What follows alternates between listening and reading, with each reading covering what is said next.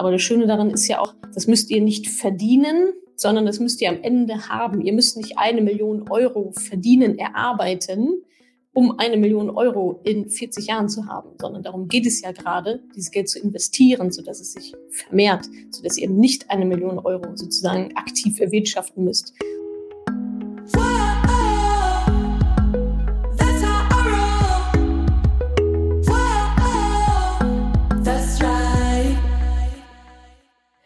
Salut, ihr Money Pennies und herzlich willkommen zum Money Talk beziehungsweise zur Aufnahme des Money Talks aus April. Ihr wisst es, jeden ersten Mittwoch im Monat, 19 Uhr, gehe ich live, YouTube, Facebook, Instagram, überall, wo man so live gehen kann.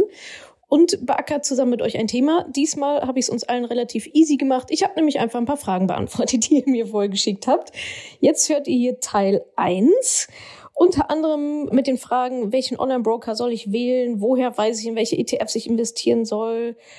ETF in Krisenzeiten jetzt vor dem Kriegshintergrund, ja, nein, macht das überhaupt noch Sinn? Wie kann ich mein Geld vor Inflation schützen? Haben auch Beamte eine Rentenlücke? Wie berechne ich eigentlich meine Rentenlücke? Also ganz viele coole Fragen, die da von euch kamen. An der Stelle nochmal der Hinweis, wer noch schnell ins Mentoring hüpfen möchte, bevor ich in die Babypause gehe, now is the time, meldet euch bei mir über Instagram für die Fastlane, falls ihr schon auf der Warteliste steht und alles gelesen habt und auch allen Anforderungen entspricht. Und noch ein Aufruf in eigener Sache. Ich suche immer noch eine Nanny in Berlin, Nanny-Personal Assistant. Man kann die Reichweite hier auch mal für sich selber ein bisschen nutzen. wer da also Lust drauf hat, wer sich das vorstellen könnte, schreibt gerne einfach eine E-Mail an salut.madamoneypenny.de. Und ja, dann schauen wir mal weiter im Prozess. Aber gut, ja, das war jetzt nur eine Randnotiz. Viel Spaß mit diesem Money Talk Teil 1. Teil 2 folgt auf dem Fuße. Willkommen zum Money Talk. Ihr wisst ja, jeden ersten Mittwoch im Monat 19 Uhr live überall, wo man so live gehen kann. Heute Abend machen wir es uns relativ entspannt und zwar ballert ihr mich einfach mit euren Fragen zu und ich beantworte die ziemlich easy für beide Seiten, würde ich sagen. Ihr habt schon äh, ordentlich vorgelegt mit einigen Fragen, die ihr äh, uns vorab schon geschickt habt. Mit denen fange ich auch gleich mal an. Aber ich gebe euch natürlich trotzdem die Gelegenheit, eure Fragen hier auch live zu stellen. Ihr wisst ja so die Themenfelder, die wir hier immer behandeln und ihr kennt auch die Themenfelder, die wir hier nicht behandeln, sowas wie Versicherungen, so Krankenversicherungen und so ein Kram oder irgendwelche sehr speziellen Dinge, die eigentlich eine Einzelberatung wären. Winterkind, wie geht es mir? Ganz hervorragend. Der Bauch ist zwar gerade ein bisschen eingeklemmt, die Schreibtisch, aber da müssen wir jetzt alle mal für eine Stunde durch. Ansonsten geht es mir ganz, ganz hervorragend. Meine Schwangerschaft ist ein einziger Traum. Außer, dass ich zwischendurch jetzt mal nachts Pipi muss. Ansonsten alles supi. Danke der Nachfrage. So, Ihr haut einfach eure Fragen hier in den Chat rein. Hallo Cosima. Ach, Cosima ist auch immer noch da. Das ist, also, das ist wirklich toll. Cosima, wann hast du das Mentoring gemacht? Vor drei Milliarden Jahren gefühlt. Cosima ist immer am Start. Ich leg los mit den ersten Fragen. Und zwar habe ich hier von Queen Ja, eine Frage, die sich, glaube ich, viele stellen. Welchen Online-Broker soll ich wählen? Für alle, die der Begriff, den der Begriff Online-Broker vielleicht noch nicht so viel sagt, da geht es einfach darum, wo soll ich mein Depot eröffnen? Es gibt verschiedene Banken, verschiedene Anbieter, die sicherlich schon mal gehört, Comdirect, Trade Republic, Scalable, wie sie alle heißen. Das sind Online-Broker. Und da liegt dann euer Depot, ja, also quasi euer Girokonto für Aktien und ETFs. Und da geht es dann natürlich irgendwann darum, diese Entscheidung zu treffen, wen von denen nehme ich denn jetzt? Und da gibt es verschiedene Kriterien, die ihr da anlegen könnt und solltet. Zuerst einmal Kosten, ja, also was kostet der Spaß eigentlich? Ähm, haben die eine Dauergebühr? Nehmen die Provisionen? Wie läuft das eigentlich? Also schaut euch da die Kosten an. Schaut euch, schaut euch vor allem auch an, gibt es da meinen ETF im Sparplan, falls ihr einen Sparplan aufmachen wollt? Denn nicht alle Broker haben alle ETFs im Sparplan und zu den gleichen Kosten. Ähm, das ist so der zweite Faktor. Und der dritte Faktor ist definitiv auch eure ja, persönlichen Präferenzen. Ja, also fühlt ihr euch jetzt wohl damit, das alles nur in der App zu haben? oder braucht ihr dann noch jetzt so eine Desktop-Ansicht oder so? Das sind so die drei größten Auswahlkriterien. Deswegen gibt es natürlich jetzt keine Patentantwort, welchen Online-Broker soll ich auswählen. Ich kann dir sagen, wie du den auswählst. Und das waren jetzt genau diese Sachen.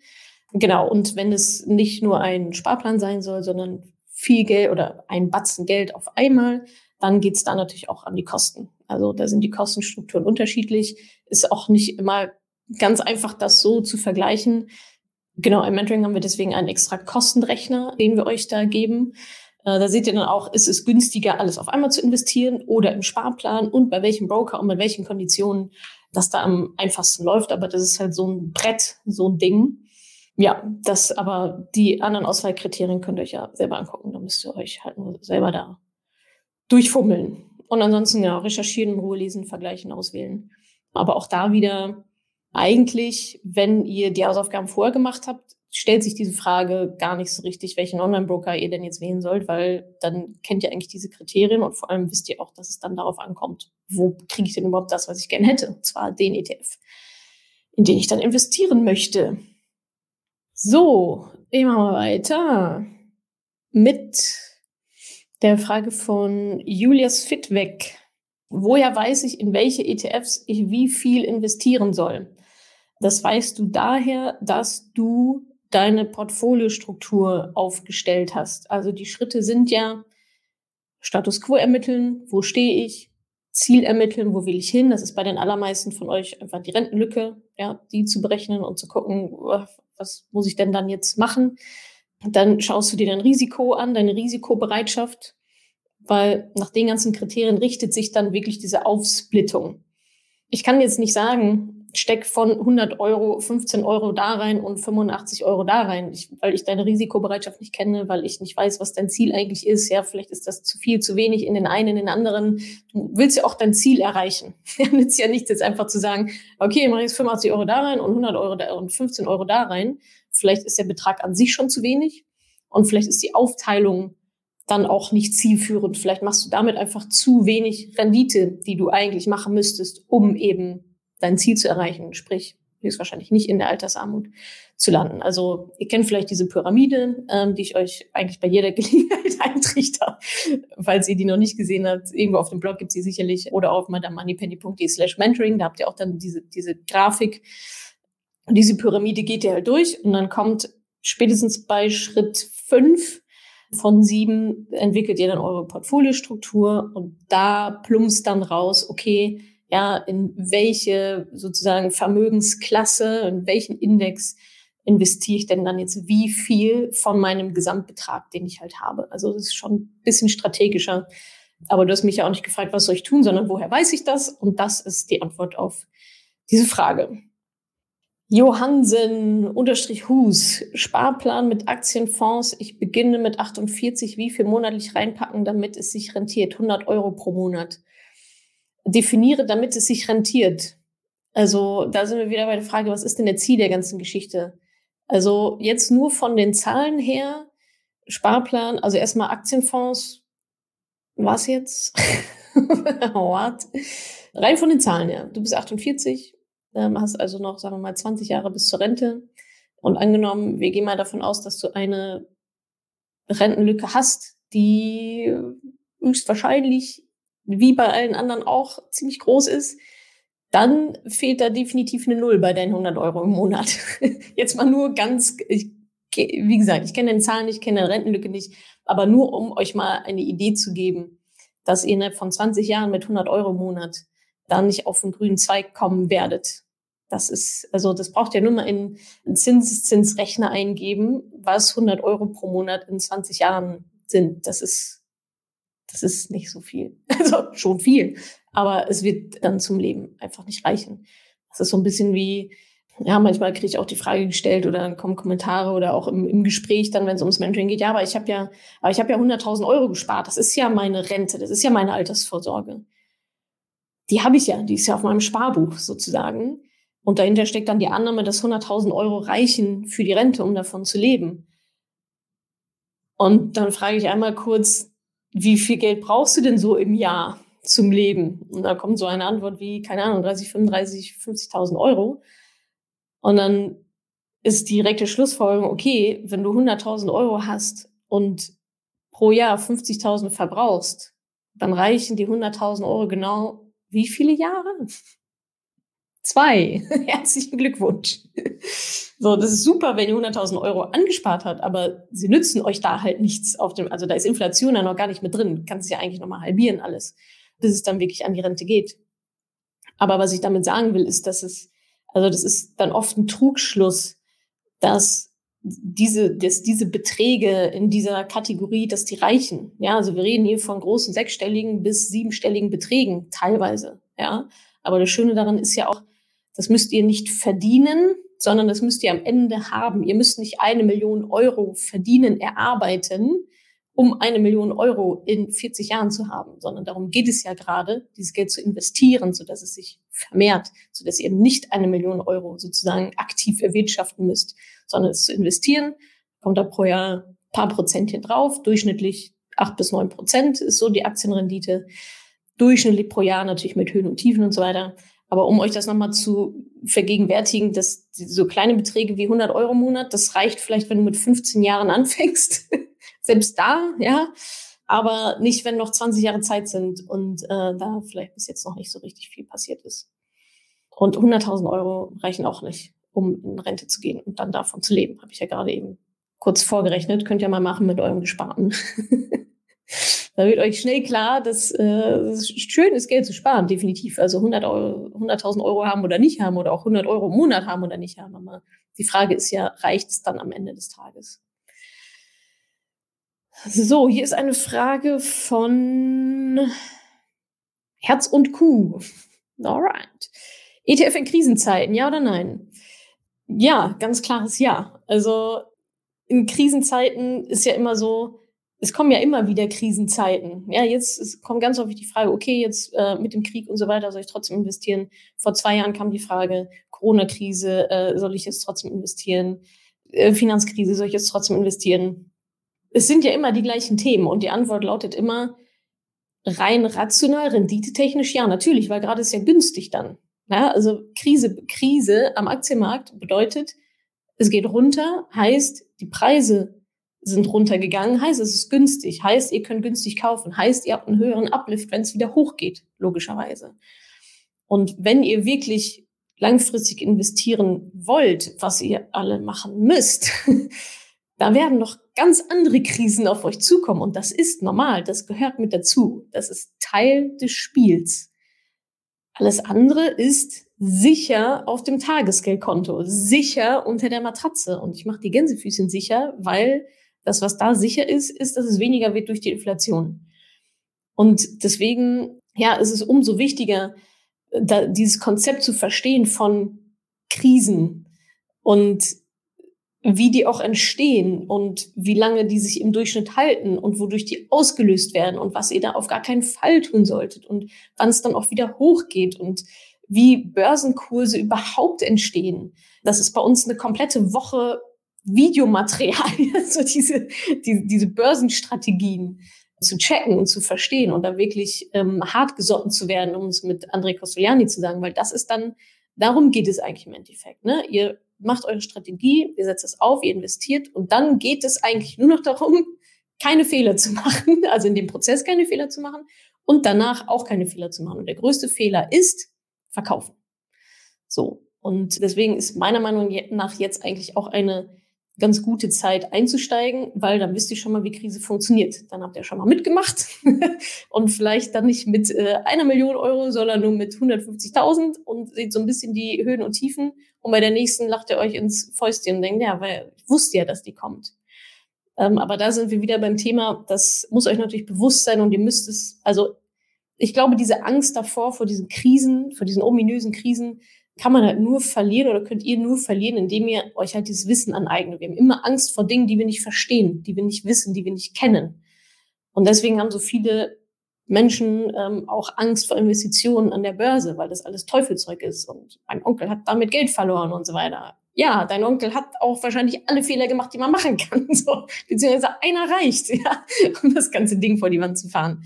Also, ja, ihr ihr braucht nicht nur das Wissen, um dann zu investieren, sondern ihr braucht auch das Wissen, um dieses Selbstbewusstsein zu haben, dann auch zu wissen, was dann zu tun ist oder halt eben auch nicht. Oder auch zu entscheiden, pff, will ich doch nicht. Ja, ich steck's doch lieber unter die Matratze. Was sehr, sehr schade wäre. Aber genau, so viel zu jetzt mal jegliche Krisen. Ja, ähm, Fakt ist aber auch, wenn ihr euch mal historisch die Charts anguckt, von so den großen ETFs meinetwegen, ist auch Fakt, dass Krisen, dass die nächste Krise nie so tief ist wie die vorherige. Ja, also es sukzessive geht der Trend halt im Mittelwert nach oben. Und daher kommt das alles ja, dass es durchaus eine gute Idee ist, das Geld zu investieren. Und ja, es geht mit einem gewissen Risiko einher, aber deswegen predige ich ja auch immer diese Langfristigkeit, weil langfristig geht es nach oben. Kurzfristig kommt eine Krise und die hält dann vielleicht auch mal ein paar Jahre an. Da sind wir wieder bei der Risikobereitschaft, ja, nicht zu viel Risiko eingehen. Aber genau, so, also es gibt Höhen und Tiefen, ja, bei dem Hoch fragt, also interessanterweise fragt mich nie jemand bei dem Hoch, ist ETF in Hochzeiten ja oder nein? Das wäre eigentlich auch noch eine gute, also eigentlich die logische Gegenfrage, weil da sind die Preise total hoch. Ja, das ist teuer. Da würde ich eigentlich sagen, ja, auch, aber hm, schöner wäre es eigentlich eine Krise. Die Krux daran ist nur, man weiß ja nicht, wo man sich gerade drin befindet. Ist das jetzt schon der Tiefpunkt der Krise? Ist es gerade eine Krise? Weiß ich gar nicht. Also Corona-Crash war härter. Und geht es morgen runter oder geht es morgen wieder hoch? Das kann dir keiner sagen. Und es spielt auch keine Rolle, wenn du den nämlich die nächsten 30, 35 Jahre anschaust. Deswegen predige ich ja die ganze Zeit diese Langfristigkeit. Weil langfristig geht es halt nach oben und ist halt einfach ein guter Deal. So, Frage von Linda Ulrich. Wie kann ich mein Geld vor der Inflation schützen? Wie kannst du dein Geld vor der Inflation schützen? Erstmal nochmal kurz Inflation was ist das überhaupt? Warum reden da eigentlich alle gerade drüber? Haben wir, glaube ich, heute auch, nee, heute war Rentenerhöhung äh, vor ein paar Tagen Post zu gemacht. Diese Inflation, was ist das? Worüber reden eigentlich alle? Kann ich ja noch mal kurz ein bisschen ausholen. Also Inflation bedeutet nichts anderes als Geldentwertung. Böse, klingt jetzt so hart, aber ist es ja auch. Es ist halt schon irgendwie bitter. Vor allem dadurch, also woran merken wir das, dass die Preise steigen? Das heißt, ich kann mir von meinen 10 Euro, heute kann ich mir weniger Butter, Eier und Mehl kaufen, als das noch vor zwei Jahren, vor einem halben Jahr der Fall war. Und noch deutlich, deutlich weniger, als meine Oma das konnte vor 30 Jahren. Das heißt, die Preise steigen. So, und jetzt gerade aus dieser wirtschaftlichen Situation, aus der wir kommen, ja, wo viele Unternehmen Umsatzeinbußen Einbußen hatten und so weiter, das ja, wird jetzt im gewissen Sinne versucht auszugleichen. Okay, da müssen wir jetzt die Preise irgendwie anziehen, weil irgendwoher muss die Kohle kommen, die wir die letzten zwei Jahre nicht bekommen haben gepaart mit Zinspolitik und so weiter. Aber genau. Und die Inflationsrate ist normalerweise, also angepeilt bei so zwei Prozent pro Jahr. Das heißt, eine Inflation ist generell gewünscht von der EZB auch. Das können wir schon mal mit einpreisen. Ja, also zwei Prozent pro Jahr sind es dann meistens auch die wir also quasi eine Preissteigerung, also eine Geld, umgedrehterweise dann eine Geldentwertung haben pro Jahr. Nicht einmal, sondern pro Jahr. Immer wieder aufs Neue. Das Fiese ist ja, das ist ja keine Abbuchung von eurem Konto. Ja, da steht ja nicht Danke für die Inflation dankt, minus zwei Prozent, sondern ihr merkt es halt an den Preisen. Ja, also Miete steigen, ihr könnt euch nicht mehr so viel leisten. Ähm, mir ist es jetzt aufgefallen, wo es mir nochmal genau generell war, also Sprit und so weiter, brauchen wir gar nicht drüber reden. Äh, Energiepreise sind um fast 40 Prozent jetzt äh, gestiegen im Vergleich zu letztem Jahr. Was manche Unternehmen halt auch machen, ist die Menge verkleinern. Was habe ich letztens gekauft? Erdmandelmehl. Erdmandelmehl habe ich gekauft zum Backen. Und das waren sonst, glaube ich, immer, weiß ich nicht, 650 Gramm oder keine Ahnung, so eine Dose halt. Das war deutlich weniger, aber zum gleichen Preis. Also bestimmt, ich würde mal sagen, 20 Prozent weniger innerhalb zum gleichen Preis. Und daran merkt ihr das halt. Und jetzt sind wir gerade auf einem ja, neuen Hochpunkt seit weiß ich nicht wie vielen Jahren bei 7,3 Prozent. Das hat sich jetzt so hochgeschaukelt, gesteigert über die letzten Monate. Ja, auch da wieder immer der, boah, ist aber schon bei drei Prozent, boah, ist aber schon bei vier Prozent. Ja, das ist ja Wahnsinn. Oh, jetzt sind es fünf. Oh, jetzt sind es sieben. Kann auch keiner so richtig vorhersehen von uns, wann da was jetzt dann passiert. Und das heißt also, dass aktuell euer Geld, ja, wenn Inflation jetzt so bleibt dieses Jahr, dass euer Gespartes, ja, alles, wo ihr ja nicht gegenwirkt, also euer Geld wird ja nicht mehr, sondern es liegt irgendwo rum, Matratze, Tagesgeldkonto, wo auch immer, wird halt jedes Jahr um 7,3 Prozent weniger wert. Also der Betrag bleibt gleich, aber ihr könnt euch davon einfach weniger kaufen und das halt pro Jahr. Sie wissen nicht, wie sich die Inflation entwickelt, aber die Kaufkraft lässt halt einfach extrem nach und das merken wir ja gerade auch alle. Und Beispiel wurde mir netterweise vorbereitet von meinem Team. Aus 20.000 Euro auf dem Tagesgeldkonto sind dann nach einem Jahr noch 18.000 noch was übrig. Und nach fünf Jahren sind wir schon nur noch so bei drei Viertel, nämlich ungefähr 15.000 Euro. 14.000 Euro, sorry. Das ist, also das tut halt ordentlich weh. das, das tut ordentlich weh. Also was heute noch, was ihr euch heute noch kaufen konntet oder andersrum, wie viel Waren ihr heute noch bekommen konntet für 20.000 Euro, sind dann noch 14.000 Euro sozusagen wert. Ihr bekommt einfach nicht mehr das Gleiche fürs gleiche Geld. So, das ist jetzt die, das Problem an der ganzen Geschichte, diese Preisanstiege, diese, dieser Kaufkraftverlust in einem ziemlich hohen Bereich aktuell. So, und jetzt ja die Frage von Linda zu Recht, ja, was mache ich denn jetzt? Danke für die Info. was mache ich denn jetzt? Äh, wie kann ich mein Geld vor der Inflation schützen? Na, du kannst es halt nur schützen, indem du halt sozusagen dagegen wirkst. Also wenn wir jetzt sagen, wir haben aktuell eine Inflation von 7,3 Prozent, wird es weniger, dann brauchst du automatisch ein Investment von, was dir 7,3 Prozent pro Jahr bringt, um überhaupt mal wieder auf Null zu kommen. So. Und eigentlich wollen wir nicht nur auf Null kommen, wir wollen eigentlich höher kommen. So. Das heißt, du brauchst eigentlich ein Investment jenseits dieser 7,3 Prozent. Und da wird es natürlich schon ein bisschen dünne, ja, was man da jetzt dann damit so machen kann, was auch noch einigermaßen, ich sage mal, vernünftig und strategisch durchdacht ist. Und da sind wir aber logischerweise wieder bei Aktien und ETFs. Da so eine durchschnittliche Aktienrendite liegt ungefähr bei neun Prozent pro Jahr. Das ist natürlich schöner, wenn die Inflation niedriger ist. Da können wir aber nichts dran ändern. Ja, also wie schütze ich mein Geld vor Inflation, indem ich halt dafür sorge, dass die Rendite, die ich mit diesem Geld mache, höher ist als die Inflationsrate, als die aktuelle. Jetzt wird die Inflation nicht die nächsten 40 Jahre bei 7,3 Prozent sein, die wird auch wieder untergehen. Aber die Lösung ist ja immer die gleiche. Ja, also wir arbeiten ja quasi immer gegen diese Inflation an, gegen diese Geldentwertung hilft halt nur Geldvermehrung. Und also alles andere als irgendwo liegen lassen, ist das Motto. Außer es ist ein Notgroschen. Der Notgroschen ist für Sicherheit da. Sicherheit kostet Geld. Ja, 7,3 Prozent in dem Fall pro Jahr. Fies. Aber der Notgroschen hat ein anderes, der hat eine andere Aufgabe. Der muss halt einfach nur da sein und zur Verfügung stehen. Und vielleicht müsst ihr dann zwischendurch noch mal ein bisschen was reinschießen, um mal diesen Inflationsausgleich auch da zu haben. Aber alles andere, was ihr nicht zum Leben braucht, gehört dann investiert, um halt ein Vermögen aufzubauen. Genau, deswegen ist es auch so wichtig und da passieren ganz, ganz große Fehler leider immer noch bei der Berechnung der Rentenlücke beispielsweise oder bei der Berechnung, was brauche ich denn später im Alter eigentlich und wie viel muss ich jetzt pro Monat investieren, dass da die Inflation nicht mit einberechnet wird. Und dann wird mit Zahlen gerechnet im Hier und Jetzt. Ja, das, ach, dann reicht das ja, wenn ich 100 Euro pro Monat investiere. Eigentlich müssten es aber 500 sein, weil die Inflation nicht berechnet nicht mit eingerechnet wurde. Genauso wie Steuern, die fallen irgendwie auch immer hinten runter. Aber ja, das dazu, wie kann ich mein Geld vor der Inflation schützen, indem du dafür sorgst, dass es mehr wird. Punkt. Gunthild. Ich habe meinen Anteil, meinen Anteil an einer Wohnung, schwierig, verkauft und habe nun 270.000 Euro die ich sinnvoll parken möchte. Oh Gott.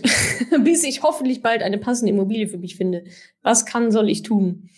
Ja, da stellt sich die Frage nach dem Zeitraum. Also parken ist halt Tagesgeldkonto. Ja, da ist es halt geparkt, da ist es da. Die Frage ist jetzt, bis ich hoffentlich bald eine passende Immobilie für mich finde. Ja, wann ist denn dieses bald? Kann man jetzt irgendwie schwierig sagen. Ne? Wenn jetzt, wenn jetzt sagen wir, okay, äh, mein Plan ist eigentlich erstmal dieses Geld vielleicht nicht unbedingt in eine Immobilie zu stecken, sondern erstmal so zu vermehren, dann würde ich sagen, ja klar, logisch, ja, breit diversifiziert, dann investieren. Sinnvoll parken gibt es in dem Sinne eigentlich nicht, weil durch die Inflation wird es weniger.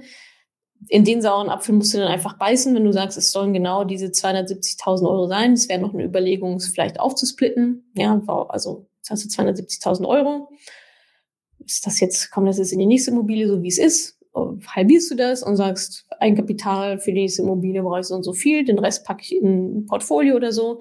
Also ich glaube, da geht's jetzt, vielleicht magst du noch mal in diese Richtung denken. Und ansonsten, wenn das der Plan ist, sinnvoll parken ist dann halt geparkt. Ja, also was du vielleicht noch machen kannst, ist es auf ein Festgeldkonto zu packen. Ja, da committest du dich dann quasi oder da liegt es dann halt über den gewissen Zeitraum, auf den du dich dann mit der Bank verständigst, ein halbes Jahr, ein Jahr, zwei Jahre, wie auch immer. Da gibt's dann noch mal so anderthalb Prozent Zinsen, ja, wenn du Glück hast. ist natürlich auch lange kein Inflationsausgleich. Aber wenn das Ziel ist, sicher parken, dann that's it. Wenn das Ziel ist, vermehren, dann investieren, logisch, ja, breit diversifiziert, an der Börse am besten. Ja, kannst du vielleicht nochmal äh, drüber nachdenken. Ein bisschen challengen. So. Dennis, was macht das Geigespielen? Werde ich hier gefragt. So ganz nebenbei. Ja, Geige läuft. Geige läuft. Ich habe ein äh, Ziel, bis zur Babypause ein gewisses äh, Konzert äh, spielen zu können. Vielleicht gebe ich ein Ständchen ich könnte besser laufen, ich könnte mehr üben und so weiter. Ja, ihr kennt das alles. Aber es macht immer noch sehr viel Spaß, ja. Genau, würdest du bei einer Inflation dann auch den Notgroschen erweitern, damit der ursprünglich nicht plötzlich nur noch den halben, was? noch für ein halbes Jahr reicht? Ach so. Ja, also bei der Inflationsrate, die wir jetzt gerade haben, wäre es durchaus eine gute Idee, da auch immer wieder aufzustocken. Also wenn ihr sowieso schon auch vielleicht investiert und Rebalancing macht, ähm, das machen wir auch einmal im Jahr, dann gucken, okay, hat sich irgendwas verändert, gibt es was zu tun? Ist es also bei diesen Investiz Inflationsraten sicherlich eine gute Idee, da auch nochmal den Notgroschen ein bisschen aufzustocken, damit, genau wie du sagst, er dann auch im Notfall so lange hält, wie er halten soll ähm, und dann nicht auf einmal nur die Hälfte, weil alles andere so teuer geworden ist. Ich, Marie, würde gerne ETFs kaufen, weiß leider nicht welche. Ja, dann überleg dir das. Wissen kommt von Wissen. Wissen kommt von Wissen. Natascha Wegelin. 2022. Ja, genau. Du weißt nicht, welchen ETF du äh, kaufen sollst, weil du wahrscheinlich auch nicht weißt, was dein Ziel ist und deine Strategie nicht dir überlegt hast und deine Risikobereitschaft nicht kennst und keine Portfoliostruktur aufgebaut hast und so weiter. Also ähm, du kannst es nicht wissen. Und du sollst es auch nicht wissen jetzt in dieser, also ja, bitte jetzt, ja, ja, ETF und ich nehme halt irgendwie was. Wenn du sagst, ich weiß nicht, welchen und warum, dann mach es bitte auch nicht, sondern Schritt zurück. Was ist das überhaupt? Wie funktioniert das hier? Wie, was sind überhaupt die Auswahlkriterien für ETFs? Da gibt's ja, ich glaube, bei uns sind so sechs, sieben Auswahlkriterien, die wirklich wichtig sind. Und da könnte ich dir jetzt irgendwelche Fachbegriffe um die Ohren hauen. Das nützt an dieser Stelle aber einfach gar nichts mit TR und Isorieren und so weiter, Fonddomizil und so. Ja, das bringt jetzt gar nichts, aber es gibt Auswahlkriterien, ja, anhand derer man dann schauen kann, okay, ist das der richtige ETF für mich, ja oder nein? Aber auch diese Auswahlkriterien muss man jetzt mal verstehen. Die sind jetzt nicht super komplex, aber schon, ich sag mal, fachlich recht fortgeschritten. Äh, das kann man alles lernen, das könnt ihr alles lernen ist im Mentoring Nummer, äh, genau, Modul Nummer 6. Da geben wir die Kriterien alle durch und dann bekommt ihr auch eine Liste an ETFs, die diese Kriterien dann vielleicht auch schon erfüllen und so weiter. Aber es ist normal, dass wenn du jetzt gerade erst anfängst, nicht weißt, welche ETFs du nehmen sollst, weil ist nicht dran. So, das war Teil 1 des Money Talks. Wie gesagt, jeden ersten Mittwoch im Monat 19 Uhr. Schaut vorbei auf Instagram, YouTube oder Facebook. Stellt mir auch eure Fragen. Und im zweiten Teil geht es dann weiter mit den restlichen Inhalten. Ganz viel Spaß dabei.